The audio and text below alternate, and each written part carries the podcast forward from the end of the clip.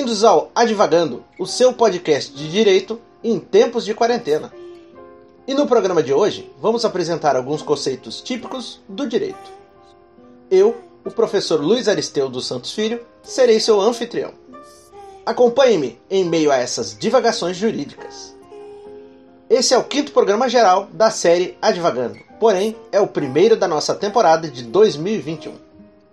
Nosso programa de hoje é dividido em quatro blocos. Temos a abertura, no qual eu abro o programa e passo recados gerais. O bloco Conceituando, no qual apresento conceitos adicionais importantes para a nossa disciplina. O bloco Cine Jurídico, no qual faço indicação de filmes relacionados aos conteúdos ou às discussões em sala de aula. E o encerramento. Como trilha sonora do nosso podcast de hoje, temos músicas da banda de rock alternativo americana Blonde Redhead.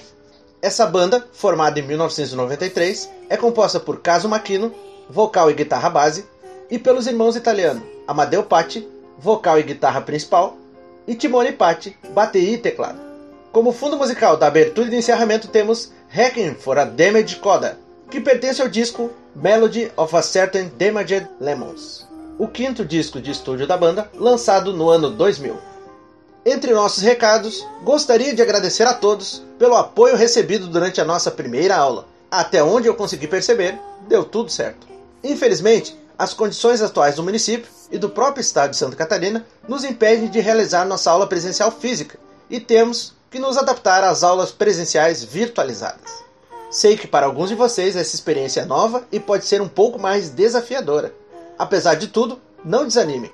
Essa é uma oportunidade para que possamos nos conectar de modo diferente e garantir esse curso que é tão importante para o nosso município.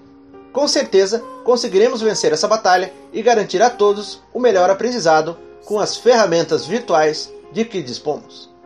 Minha missão com o podcast Advagando é levar um pouco mais de informação para que vocês possam fazer o exercício de articular seu conhecimento sobre o mundo, especialmente sobre o chamado mundo jurídico. Esse mundo jurídico possui uma linguagem bastante hermética, ou seja, fechada e complicada, e algumas leituras podem exigir, em alguns casos, o uso de um dicionário comum ou até mesmo de um dicionário jurídico. Felizmente, no mercado, há excelentes exemplares de ambos. E encerro os recados do programa de hoje pedindo desculpas por ter demorado a postar esse programa. Uma série de problemas, que incluem ter que gravá-lo e editá-lo novamente, atrasaram um pouco a rotina de lançamento. Vou tentar evitar esse tipo de problema adiantando a produção do nosso próximo programa. Logo após a música, fiquem com o bloco Conceituando.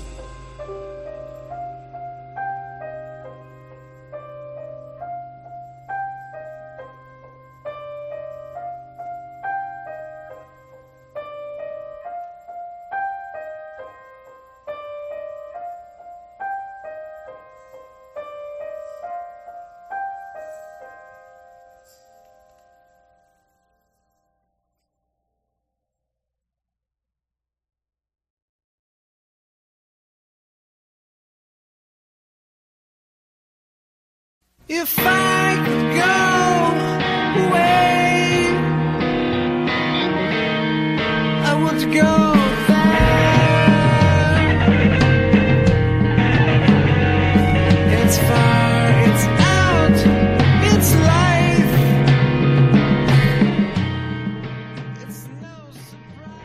no bloco Conceituando tem como fundo musical Young New, música do disco La Mia Vita Violenta, de 1995, o segundo disco de estúdio da banda.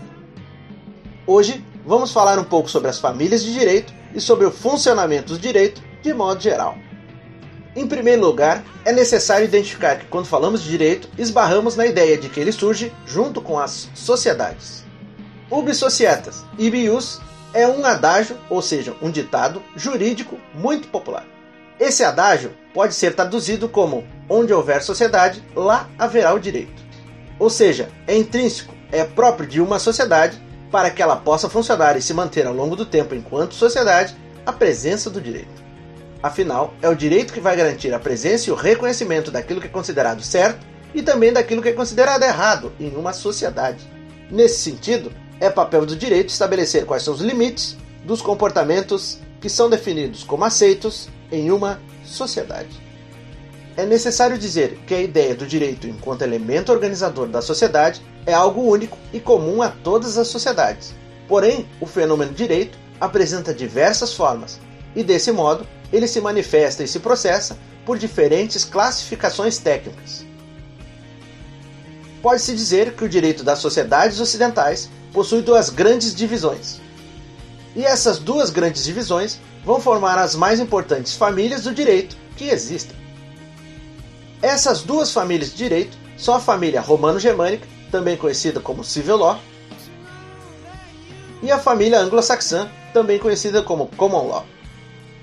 A família romano-germânica e a família anglo-saxã possuem concepções bastante distintas sobre o funcionamento do direito.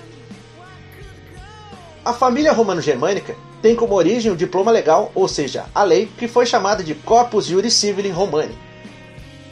O Corpus Juris Civili Romani nada mais é do que uma gigantesca compilação de leis, regras e cartas de instrução originadas no Império Romano. Essa compilação de normas servia para preservar, organizar, combinar e, se necessário, reinterpretar antigos costumes. E o Corpus Juris Civilis vai surgir a partir do ano 528 da Era Comum, por obra do imperador Flavius Petrus Sabatius Justinianus Augustus, mais conhecido como Justiniano, que assumiu o poder em 527 da Era Comum. Aqui abro um pequeno parênteses para explicar que Era Comum é o nome técnico do período que surge a partir da adoção do chamado calendário gregoriano. Alguém até pode perguntar, mas professor, a adoção do primeiro calendário gregoriano não é o que marca a divisão entre antes de Cristo e depois de Cristo? Sim, de fato. Porém, tecnicamente, depois do processo de laicização do Estado, ou seja, da adoção de um Estado sem uma religião específica, ficaria estranho, tecnicamente falando, usar uma expressão tipicamente religiosa, não é mesmo? Por isso surge o nome Era Comum. Além disso, há diversas sociedades no mundo que acreditam em religiões diferentes que não estão necessariamente centradas na figura de Jesus Cristo. Assim, criou-se o nome Era Comum para substituir o que já foi conhecido como Depois de Cristo, e o que antes era conhecido como Antes de Cristo passou a ser chamado de Antes da Era Comum. Embora os nomes Antes da Era Comum e Era Comum sejam nomes técnicos, as pessoas continuam chamando de Antes de Cristo e Depois de Cristo, respectivamente. Isso ocorre exatamente do mesmo jeito que nos acostumamos a chamar todos os curativos autoadesivos de Band-Aid, todos os achocolatados em pó de Nescau e todos os amidos de milho em maisena. Agora, fecho esse parênteses e retorno à nossa discussão principal. A ideia de Justiniano era resguardar e proteger toda a produção legislativa feita pelos romanos como forma de preservar as origens e a história de seu poder e de seu reinado. Não vou explicar aqui em muitos detalhes, mas é necessário dizer que em determinado momento de sua existência, o Império Romano passou por uma severa crise econômica. A manutenção do seu então gigantesco território e a sustentação da unidade do Império se tornaram bastante difíceis. No ano 236 da Era Comum, o imperador Gaius Aurelius Valerius Dioclecianus, também conhecido como Diocleciano, implantou um ousado plano. Para tanto, dividiu o império em quatro regiões administrativas, cada uma comandada por um imperador. Esse regime ficou conhecido como tetrarquia. No entanto, essa experiência não deu certo, pois além das disputas entre esses diversos imperadores, o sistema custava muito caro.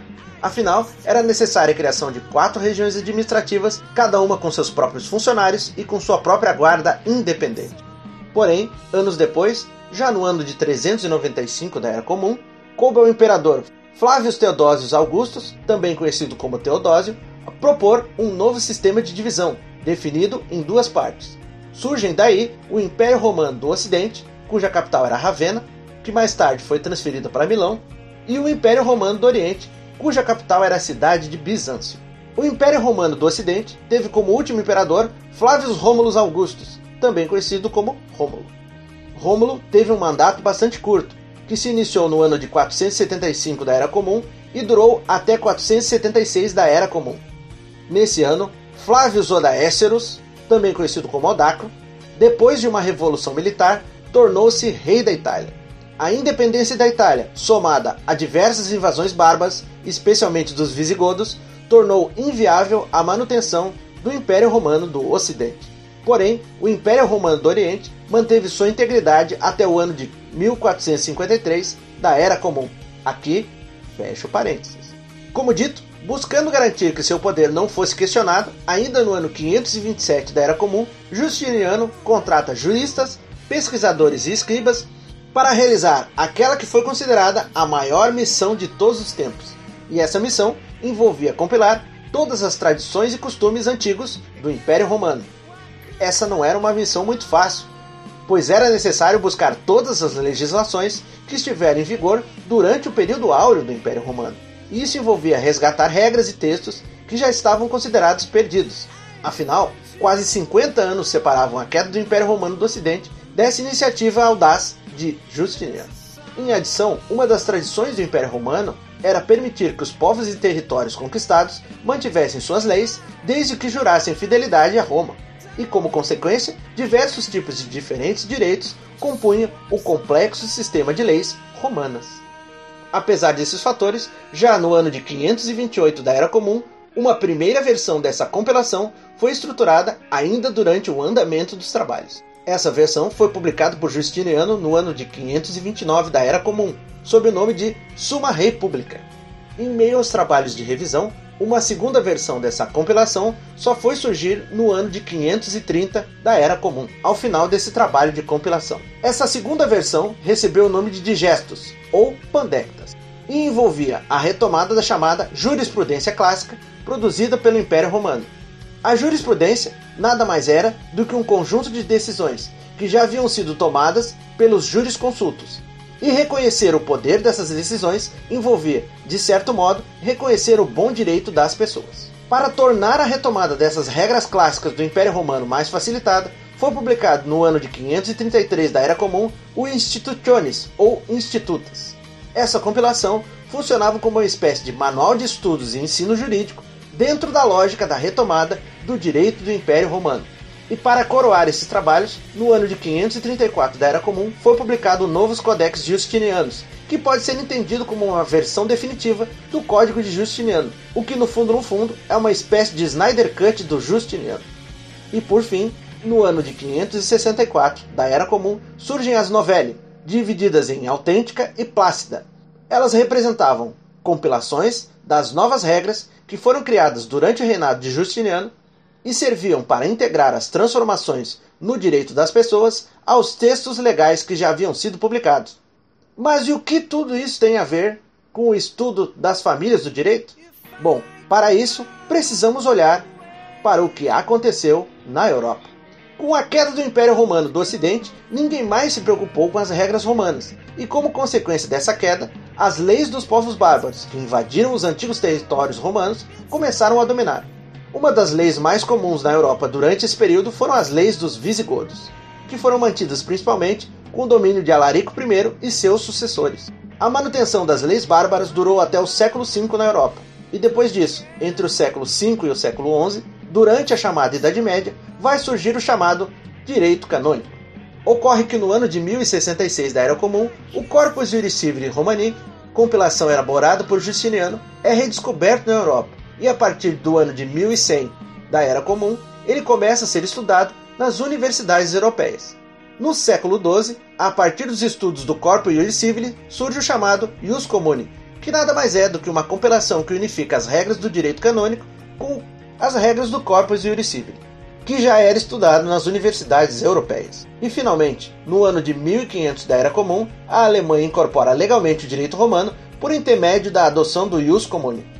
E é a partir daí que surge o nome da família de direito romano-germânica e ela se espalha pela Europa continental por países como a França, a Itália, a Espanha e também por Portugal. E finalmente, a família romano-germânica chega até o Brasil por intermédio da colonização portuguesa. Interessa entender, depois de toda essa viagem no tempo, que para a família romano-germânica, a norma estatal, quer dizer, as regras que são elaboradas pelo Estado entre parênteses governo, incorpora, ou seja, ela representa e determina a essência daquilo em que se constitui o direito. Assim, a norma estatal dá forma aos comportamentos sociais e determina como é a realidade do direito. E por assim dizer, a família de direito romano-germânica tem como norte, como raiz, a ideia de um direito formalista, ou seja, um direito preocupado com as formas que são determinadas pela lei. Portanto, apenas pode ser considerado um direito ou uma obrigação aquilo que a norma estatal diz ser um direito ou uma obrigação, e isso vai ocorrer apenas dentro dos limites estreitos daquilo que ela quer dizer que significa direito ou obrigação. Além da família romano-germânica, temos também a família anglo-saxã. E quando falamos da família anglo-saxã, a lógica é outra.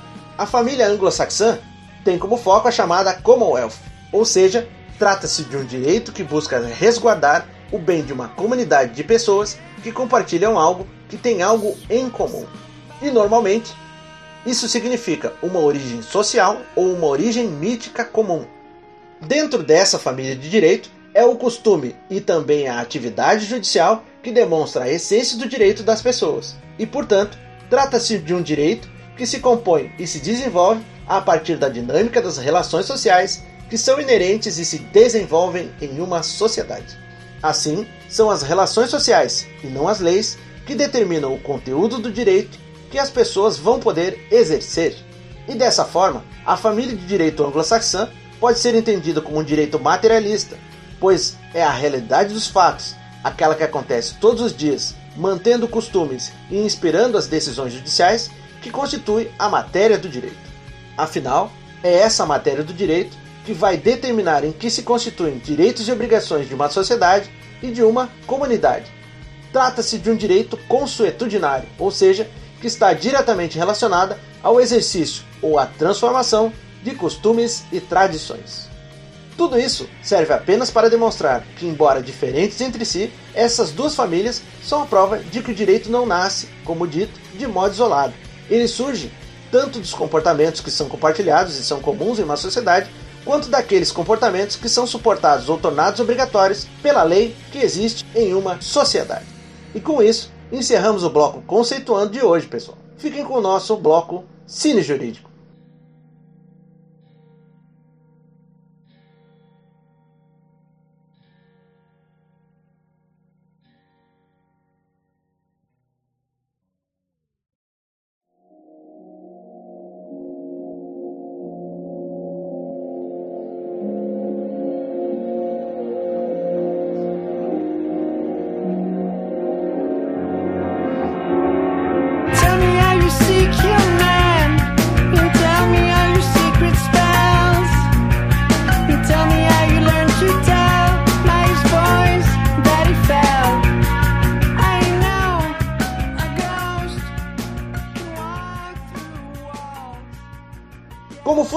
Nosso bloco Cine Jurídico temos Falling Man, do disco Misery is a Butterfly, de 2004, sexto disco de estúdio da banda.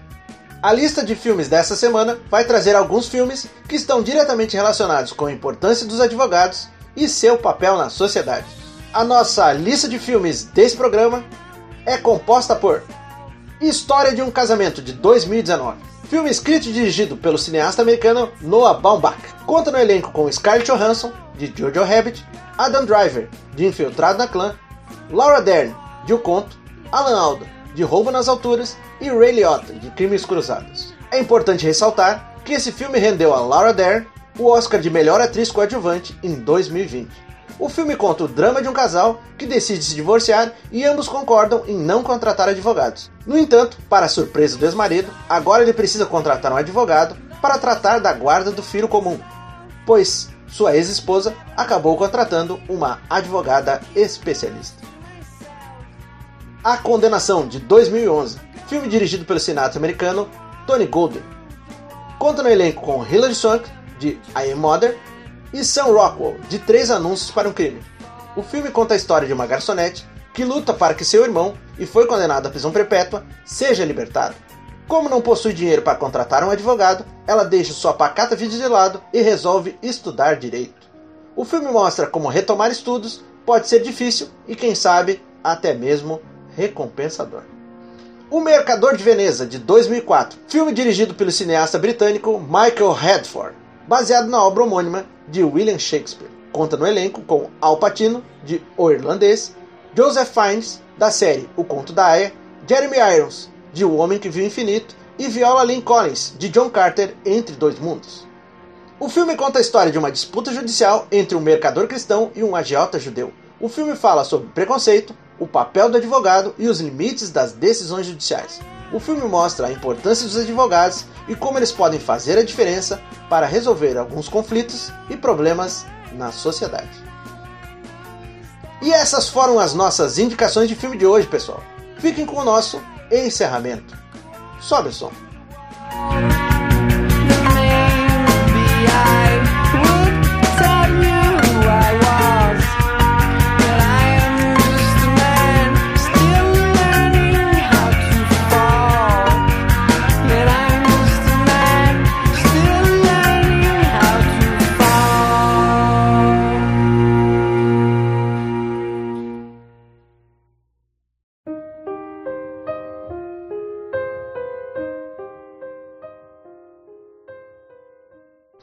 E não se esqueçam, ouçam o podcast Advagando, leiam o material disponível no sistema e estudem. Quaisquer dúvidas, entre em contato pelo nosso e-mail. E esse foi nosso Advagando de hoje. Até o próximo programa, pessoal.